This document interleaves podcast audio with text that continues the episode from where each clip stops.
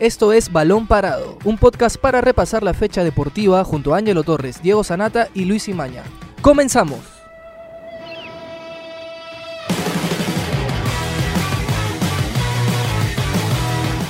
Hola amigos, bienvenidos a una nueva edición de Balón Parado. Mi nombre es Luis Imaña. Yo soy Diego Sanata. Y yo soy Ángelo Torres. Y hoy vamos a hablar sobre la inminente llegada de Carlos Zambrano a Boca Juniors.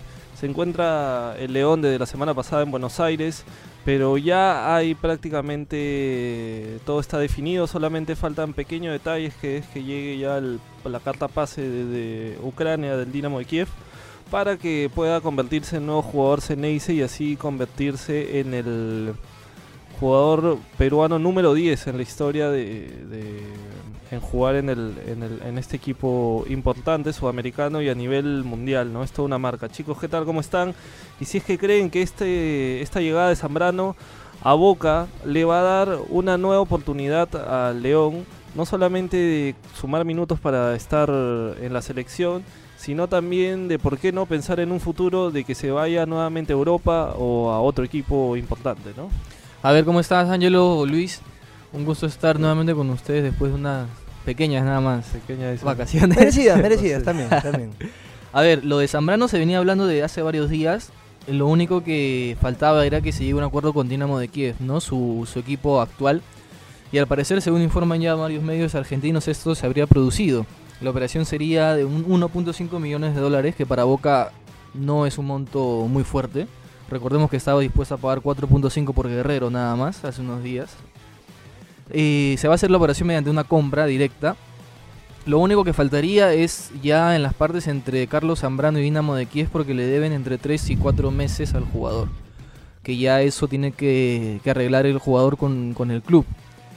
Y ya todo lo demás está acordado con Zambrano de Boca, el tema de salario, falta ver el tema de cuánto de duración del contrato, ¿no? Ahora, para mí personalmente yo sí pienso que es una una decisión positiva para la carrera de Zambrano, porque si bien es cierto que nosotros preferimos que los jugadores estén en Europa, se mantengan en Europa, eh, la situación de él no era la ideal, ¿no? Porque él estuvo en los últimos años pasando por distintos equipos siendo prestado y nunca teniendo regularidad y pienso que Boca, que está buscando centrales porque solamente tiene tres, con Zambrano ya serían cuatro, eh, es una decisión favorable para él. ¿Cómo están todos? Así es. Eh, muchas veces entra en debate si es eh, lo mejor para un futbolista jugar en Europa ya sin importar la liga. En este caso, por ejemplo, Carlos Zambrano en el Dinamo Kiev, la liga ucraniana. Ahora, a mi parecer, yo creo que es una mejora. Yo creo que Boca Juniors, a pesar de ser un equipo sudamericano, es uno de los mejores equipos de América. Es eh, uno de los equipos que varias veces ha disputado el Mundial de Clubes. Entonces yo no desmerecería el hecho de que porque está regresando a nuestro continente sea un, una disminución, como, como si estuviera bajando un peldaño en su carrera futbolística. Yo creo que jugar en Boca Juniors es igual de importante que varios clubes importantes europeos. Ahora, claro, la pregunta es, ¿tendrá chance de meterse en el equipo titular? Porque uno de los factores claves de su contratación fue la salida de Pablo Golz, central. Que no jugaba. Que no jugaba a sus 34 años. Lo quería, lo quiere o el Talleres o Gimnasia de la Plata. ya está en Gimnasia. Gimnasia de la Plata. Sí, sí, Está en Entonces, Carlos Zambrano va a tener que luchar con dos centrales muy importantes, Lisandro, Lisandro López y Carlos Izquierdos, que son fijos en, han sido fijos en el Boca del año pasado y ahorita parece que son fijos en el Boca Juniors de Miguel Ángel Russo. Sí, está también, Está Junior Alonso, que es el otro suplente. pero que tiene contrato solamente hasta junio, ¿no? Y que no, y que no va a seguir en el club.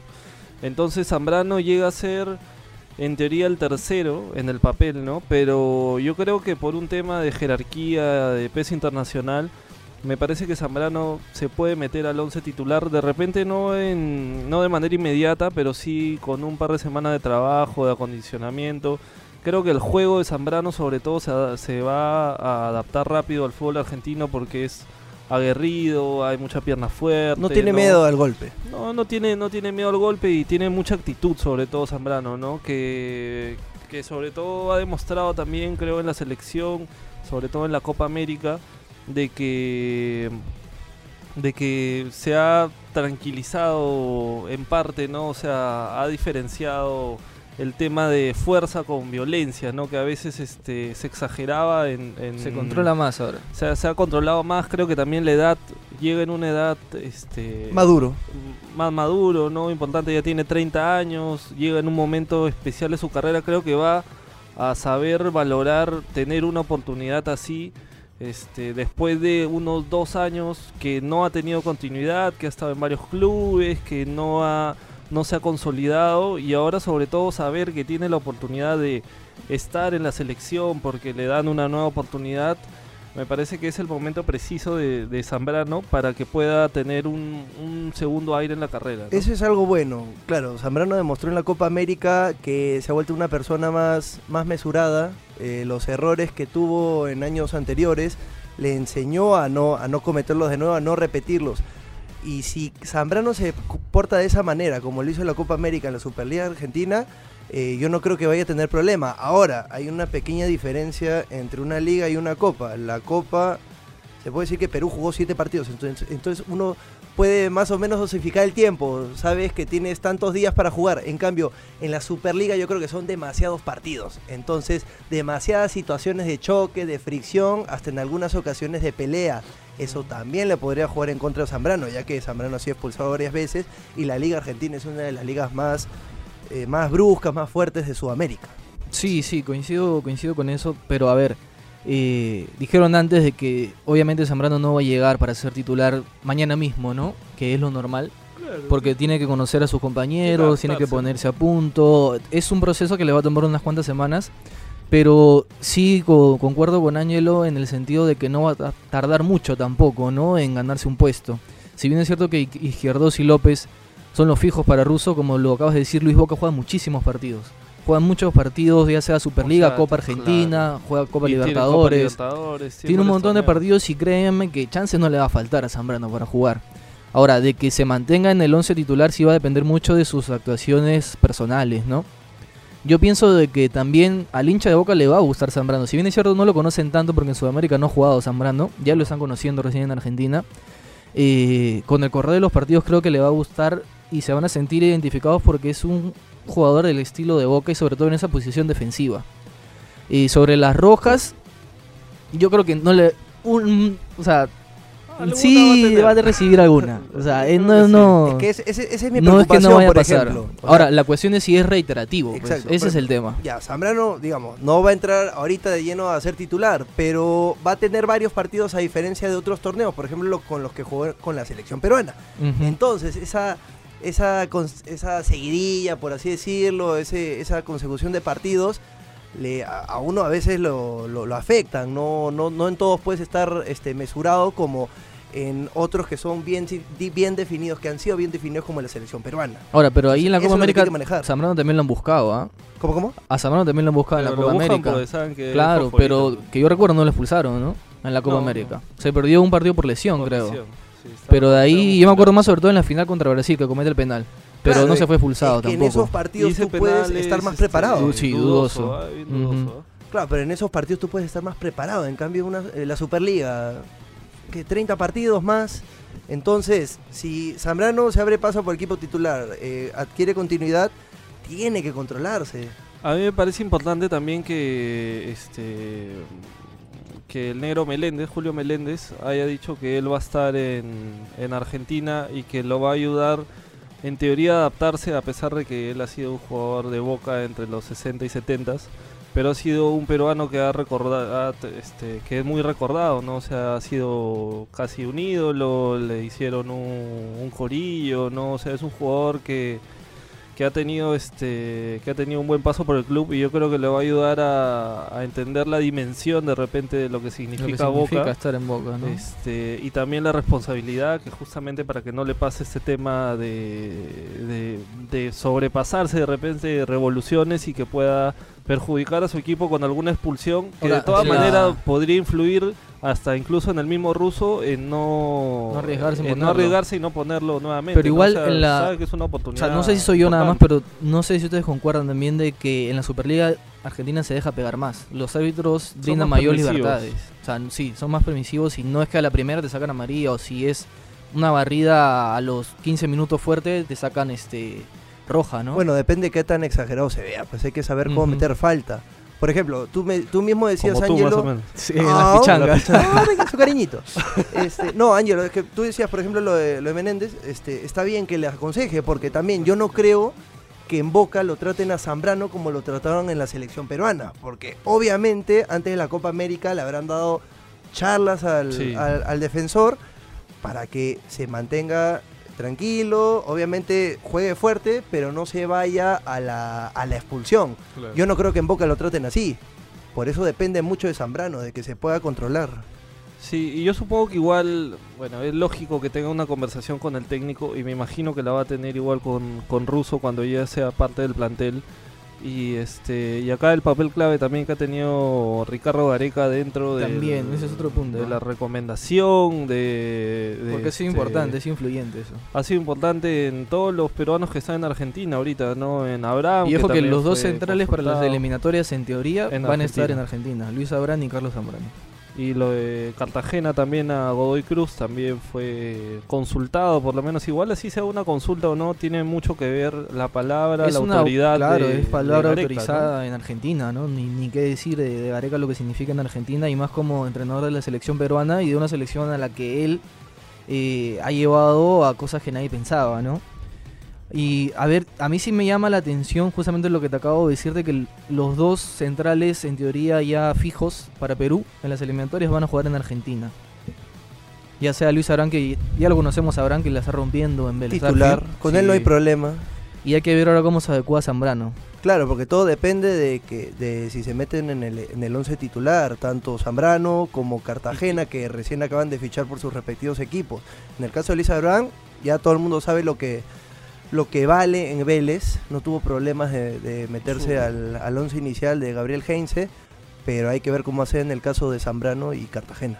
Sí, su, y su valoración también de Abraham, ahora su pase cuesta entre 5 a 6 millones de dólares, así que en realidad lo que ha crecido Luis en Argentina es este es importantísimo, Sí, ¿no? sí. O sea, ya que esté incluso en la mira de algunos clubes europeos, hace que, que igual que, que se lo tenga mucho en cuenta, ¿no? Yo lo que les iba a preguntar era, aparte de Zambrano y Abraham, de repente un tema que paralelo nos salimos un poquito, ¿quiénes están, su, quiénes son sus suplentes en la selección? Porque Santa María ahorita está lesionado, por lesionado. ejemplo. Bueno, yo tengo un nombre, se llama Miguel Araujo, que está en el Emen, está titular desde que llegó, está jugando los, los 90 minutos de casi todos los partidos. Que no fue convocado en los últimos amistosos, ¿no? Porque en- justamente en no tenía no- club. Exacto, en eso no, no Sí, tenía club. Este fin de... Ah, bueno, de- con la selección. Claro, Claro, porque estaba libre. Pero sí, Sí. ya viene jugando en el Emen. Ya Ya, viene seguido. jugando en el Emen y en varias ocasiones ha sido elegido como uno de lo- del equipo ideal de, de cada fecha de la liga holandesa. Entonces, para mí,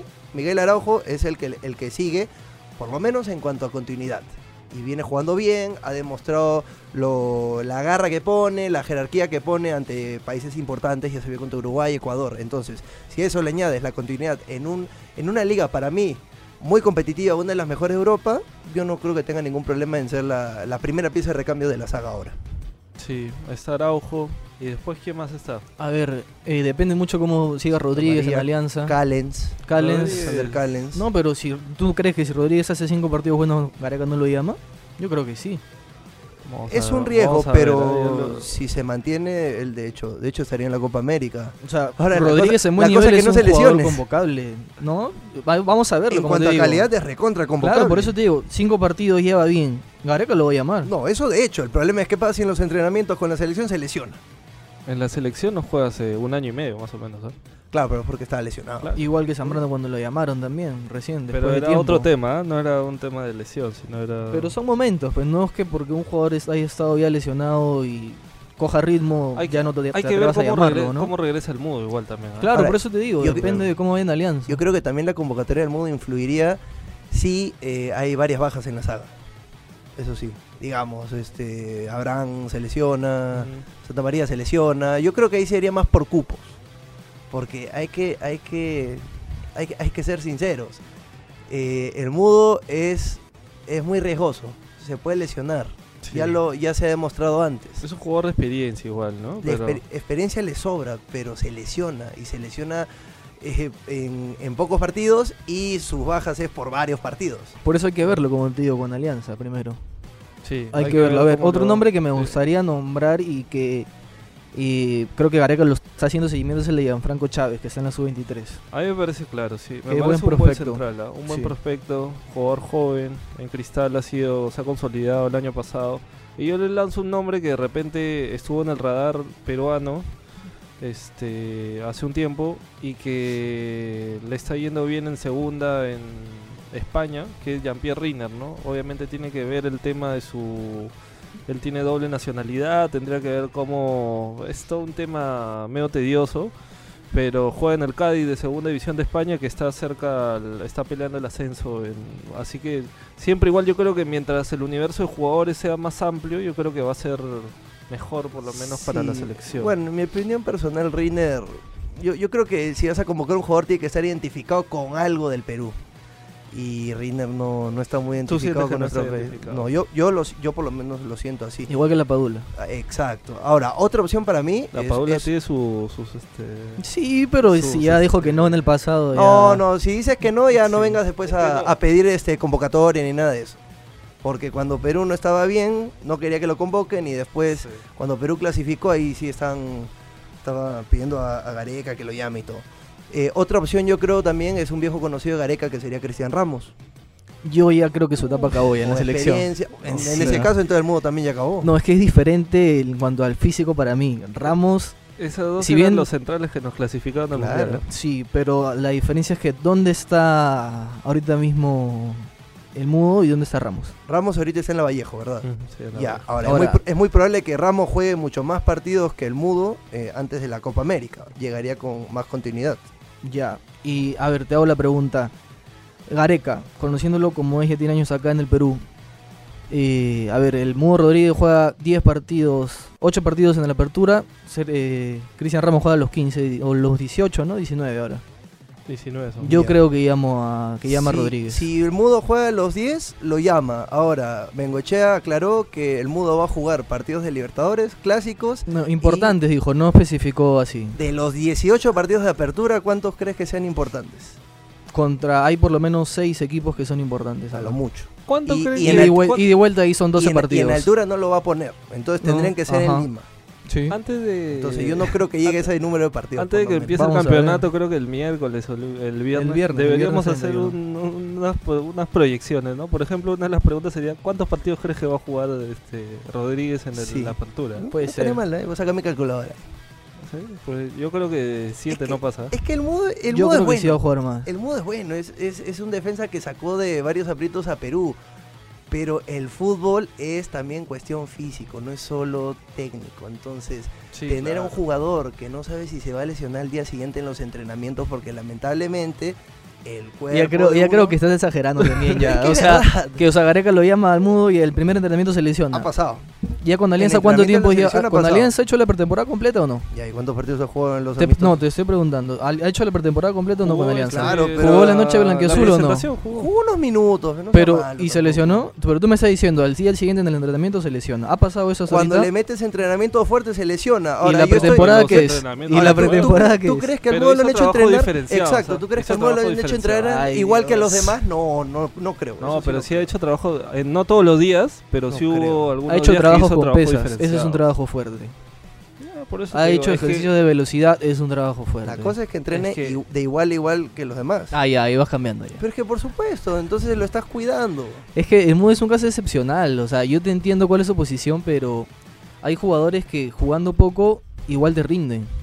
Y este es un caso. O sea, yo te digo, entre Cristian Ramos y Alberto Rodríguez, creo que tú le preguntas a 10 personas, 8 o 7 te van a decir Alberto Rodríguez. Ahora, te estás basando también en lo que hacía hace dos años.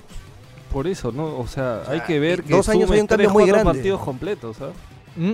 Hay que ver lo que suma. Ah, no, tres, sí, claro, yo te he dicho, hay que verlo cómo juega en la Alianza, hay que darle 5 partidos si llega o no. O sea, pero es que acá ya están es ustedes hablando de que se lesiona porque respira y no es así Eso- tampoco. Yo no he dicho eso. no, Eso- ya nació de ti. no, eso ya nació de ti. Pero analizando por lo menos lo de hace unos meses, Ramos ha estado jugando. El Mudo no ha estado jugando. Pero Ramos tú lo ves con Tiene capacidad para 34, todavía jugar en la 35 selección. años, ¿eh? En- entre candidatos, yo creo que Ramos eh, sería una apuesta más segura que el mudo. Yo te digo, antes de ponerlo a Ramos, lo baja, a- a lo Ramos baja lo pues, primero, o lo pero- pone a Callens ahí abajo de central, No, que no, ponerlo no, a no, Ramos. No, no, estamos comparando a Ramos con el mudo. Yo no estoy diciendo que a Ramos va a ser la primera pieza de recambio. Ah, ya. Pero si tenemos que analizar entre Ramos y el mudo, para mí es Ramos. sobre todo por ¿Y para cuestiones Gareca? físicas. Ah, bueno, habla con Gareca, pe, llámale. Yo creo, creo que que, está yo creo que arriba de los dos está Gianfranco Chávez. ¿eh? Yo creo que se puede meter a la lista de la Copa América. Si es este que no año pasa debería nada ser la raro. consol- consolidación para él. Si es que no pasa nada raro, yo creo que va a estar en la lista de Copa América. Solo para cerrar el tema de Zambrano, que ya nos fuimos hace un rato, pero la declaración, las declaraciones de. Jorge Amora Meal, ¿no? Dice el Dinamo de Kiev debe liberarlo y mandar el transfer. Con Boca tiene todo arreglado. Está, ¿eh? Además, él llega libre al club, ¿no? Y este Para él llega libre, eso es lo que me llama la atención, porque Está- están esperando que se Sí. resuelva ese tema. Eh, ¿no? claro, están por el- tratando por de lo que mismo lo que tú dijiste, ¿no? Que tienen, le deben 3, 4 meses, tienen que resolverlo. Ahora, el tiempo también empieza a correr. el Se mercado cierra el de fin de fichajes semana, el sí, viernes cierra el se cierra. viernes. O sea, Boca tiene y- que arreglarlo ya. y ya. Boca ya arrancó la Superliga, Estamos empataron locos. 0-0 con. Independiente. Y ahí le entonces- expulsaron a Iger- a Gier Exacto.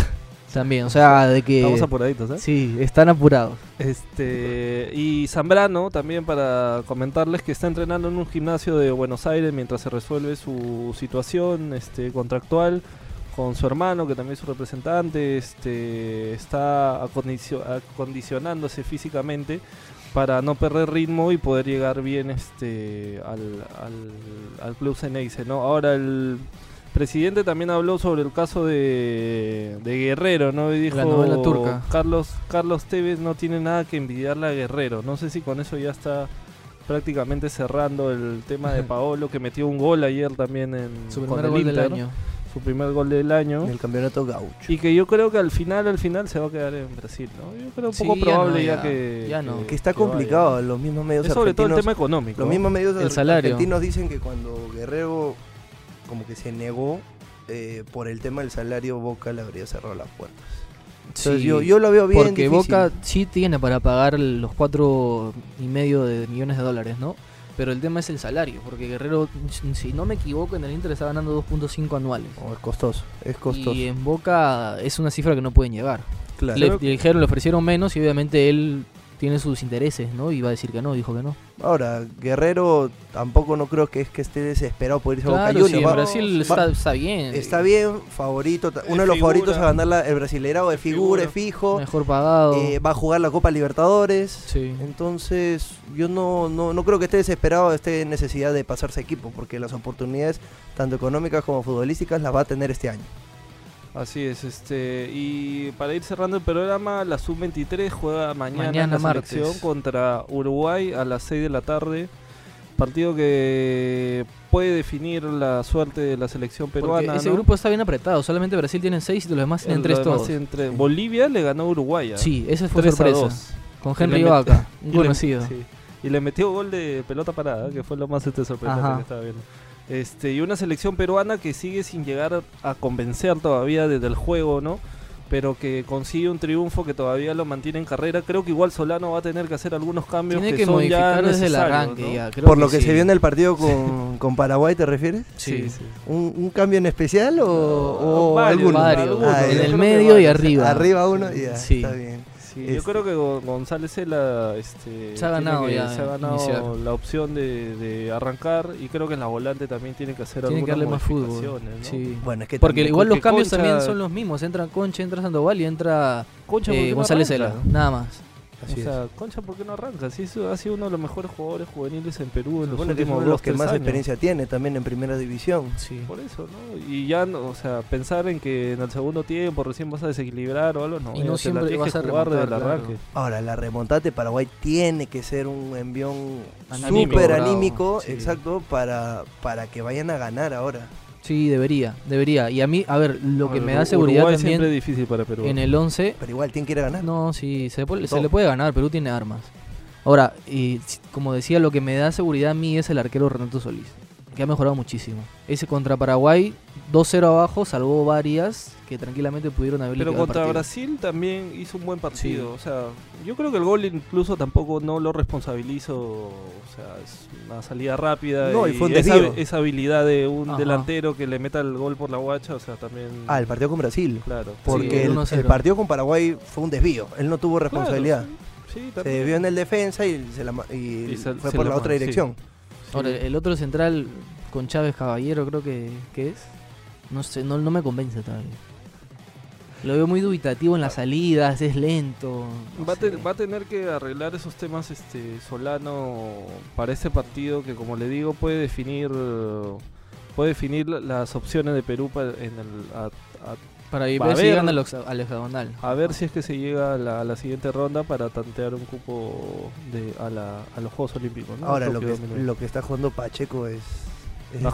Es otro jugador desde que Está se confirmó su fichaje Sí. por Fluminense. Creo que en todos los goles participó del, Sí. del partido con es Paraguay. una, es una máquina. Muy buenos centros, se maneja bien por las bandas, distribuye bien en, en el ataque. O sea, está demostrando que su fichaje por el Fluminense es más que justificado. Sí, Y va a tener mucho que dar tanto en esta selección sub-23 como en la absoluta este año podría ser también. Sí, y Gareca está viendo todos los partidos. Está en los, en los entrenamientos también está yendo él a verlos. Está, está, Está en el bien- está estadio bien también, pendiente fue, al estadio. Sí, es que yo creo que igual, es que la sub-23 es creo que un paso de transición entre la división Debería. de menores y, y la selección mayor. Debería ser el paso lógico, ¿no? Yo creo que hay jugadores que ahí podrían dar el salto, como Pacheco, como Chávez. Es, es como No. la sub-21 de las selecciones de Europa, algo así. Claro, claro, sí. Pero la sub-21 sería como la sub-20 más o menos, ¿no? De- sí, sí, porque... Pero la sub-23 en cambio son jugadores que ya de repente tienen un poquito más de recorrido en primera, ¿no? Que, que yo creo que igual es importante que Gareca esté ahí, no solo para... Le sirve de motivación incluso a los jugadores, ¿no? Para, mostrarse. Para mostrarse y para saber que el técnico de la selección mayor los está Los viendo. ve. Sí, sí. Eso sobre todo. Así que, amigos de Balón Parado, esta ha sido una nueva edición del programa. Ojo que y- mañana también juega la U 7 y media de la noche. Contra, Contra Carabobo. En el Monumental. Así es. Llave abierta. Y- Yo creo que la U se lleva la victoria. Tiene que. Ojalá, Eh, ¿no? empate, empate allá de visita, acaba de estar con toda su gente. Así un partido que, vale 350 mil dólares. ¿no? Exacto. Nada más. Tiene que salir con todo. Tiene que salir con todo la Así U que a el, ganar. el miércoles estamos con todos los resultados. Exacto. Así que esto ha sido todo por hoy. Mi nombre es Ángelo Torres. Yo soy Diego Sanata. Yo soy Luis Imaña y nos vemos en la próxima edición. Hasta aquí llegó Balón Parado, un podcast de la República. Escucha un nuevo episodio todos los lunes, miércoles y viernes. Para más información, visita larepublica.pe slash podcast. También estamos en Spotify, Evox, Google Podcast y Apple Podcast. Suscríbete para no perderte ningún episodio. Sigue escuchando La República Podcast.